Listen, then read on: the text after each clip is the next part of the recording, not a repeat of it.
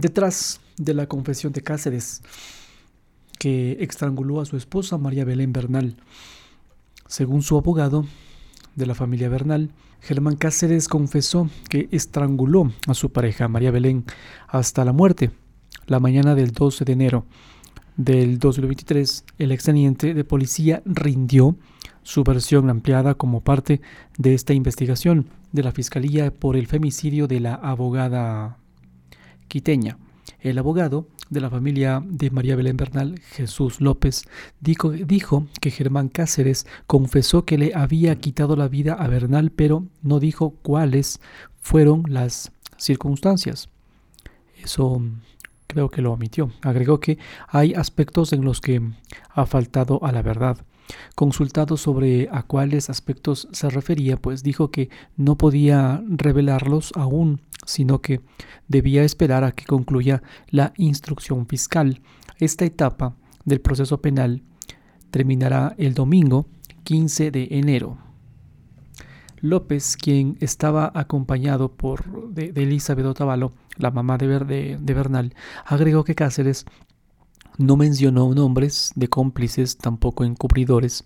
Dijo que, él fue quien la asesinó, que sacó su cuerpo de la Escuela Superior de Policía sin ayuda y también la enterró sin apoyo. Dijo que nadie lo ayudó. Dijo que el abogado de la familia de María Belén sobre la declaración del exteniente. En las afueras de la Roca, la cárcel donde Cáceres está recluido desde el 3 de enero, de este año, varias organizaciones de la sociedad civil hicieron un plantón para exigir justicia por el femicidio de, de, Bernal. La primera vez que Germán Cáceres rindió su versión fue la noche del 13 de septiembre en la unidad de flagrancia de la Fiscalía en Quito. Para ese entonces la Fiscalía investigaba la desaparición de Bernal, de quien no se sabía nada desde hace dos días.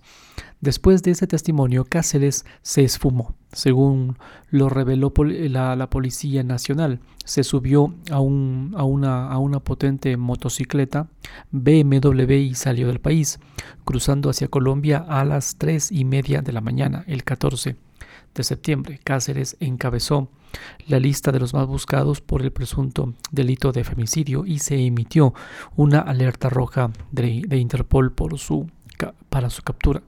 El cuerpo sin vida de, María Belén fue encontrado en una quebrada cerca de la escuela de policía. Esto ya lo conocemos. El día 21 de septiembre fue encontrado. El ahora exteniente fue detenido tres meses y medio después.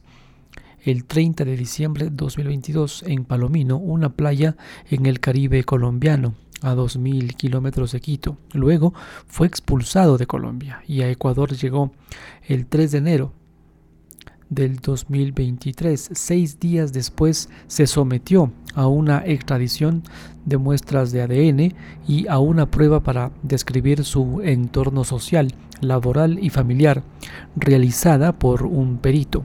También fue sometido a una valoración psicológica y luego a una perfilación criminal. Pero ¿qué fue lo que pasó con María Belén? La abogada quiteña María Belén Bernal desapareció el día 11 de septiembre del 2022 después de ingresar a la escuela de policía al norte de Quito donde dormía su esposo Germán Cáceres, entonces teniente instructor en esa escuela. El día 12 de septiembre Cáceres llamó a la mamá de María Belén, Elizabeth Otavalo, para preguntarle si estaba con su hija. Un día después, él fue detenido para que rindiera su versión por la entonces desaparición y Fausto Salinas, comandante general de la policía, dijo que durante su declaración en la fiscalía Cáceres dijo que saltó con Bernal, no, perdón, que salió con Bernal de la Escuela Superior de Policía en su auto y la dejó en la avenida Simón Bolívar donde ella habría tomado un taxi.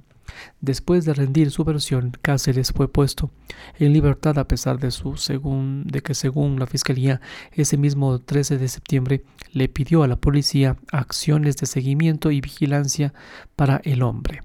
Diego Ordóñez, secretario de Seguridad Pública del Estado, dijo que ese pedido no llegó nunca hasta la mañana del 14 de septiembre, cuando el oficial policial ya se había fugado del Ecuador.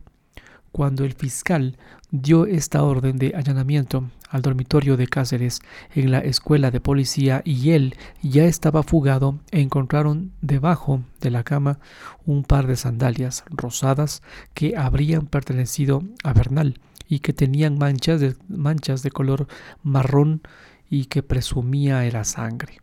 La búsqueda de Bernal terminó el día 21 de septiembre cuando su, su, su cuerpo fue encontrado envuelto en una sábana en una quebrada del Cerro Casitagua detrás de la Escuela Superior de Policía al norte de Quito. Un día después, la autopsia determinó que la causa de su muerte fue por estrangulamiento y asfixia. Según varios testigos que fueron parte de esta investigación de la Fiscalía, la noche del 11 de septiembre escucharon gritos en la habitación de Cáceres y ahí empieza a escucharse más gritos. La pelea era como más fuerte, se escuchan golpes, portazos. Además em, se empezaba y empezaba a escucharse pues como, como cosas que se caían Así contó la cadete Jocelyn Sánchez en su, en su primera versión. Después ya no se escuchó nada. Después se abrió la puerta y se empezaron a escuchar los pasos que es que, de que estaban bajando la escalera y un golpe al piso, como que arrastraban algo, así dijo Sánchez. Un mes y medio después de esta versión libre y voluntaria, modificó su testimonio. En este sentido, la, el abogado de Jocelyn Sánchez Gonzalo Realpe dijo que ella escuchó lo que, lo que escucharon una, una decena de oficiales y es lo siguiente, que empieza a discutir el abogado Cáceres, el, perdón, así, ah, el abogado Cáceres con la doctora Bernal. Abogado. Ella le reclama, ¿por qué estás borracho? Y él le dice, no estoy borracho, solo tomé una cerveza. El abogado repitió también que Sánchez escuchó que se bajaba un bulto con bastante peso.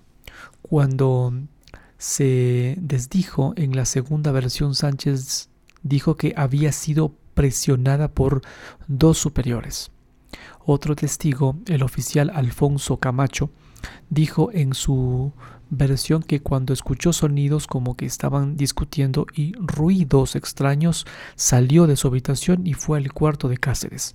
Al abrir la puerta dijo dijo vio dos personas acostadas de manera horizontal sobre la cama, mismas que tenían su parte superior inclinada, motivo por el cual no podía ver el rostro de las mismas. En ese momento se levantó una de las personas, quien era mi, teniente Cáceres, Germán Cáceres, y dijo Camacho, cuando Cáceres se levantó de la cama, según el oficial, vio entre el dedo índice y el pulgar de su mano derecha de Cáceres una mancha rojiza.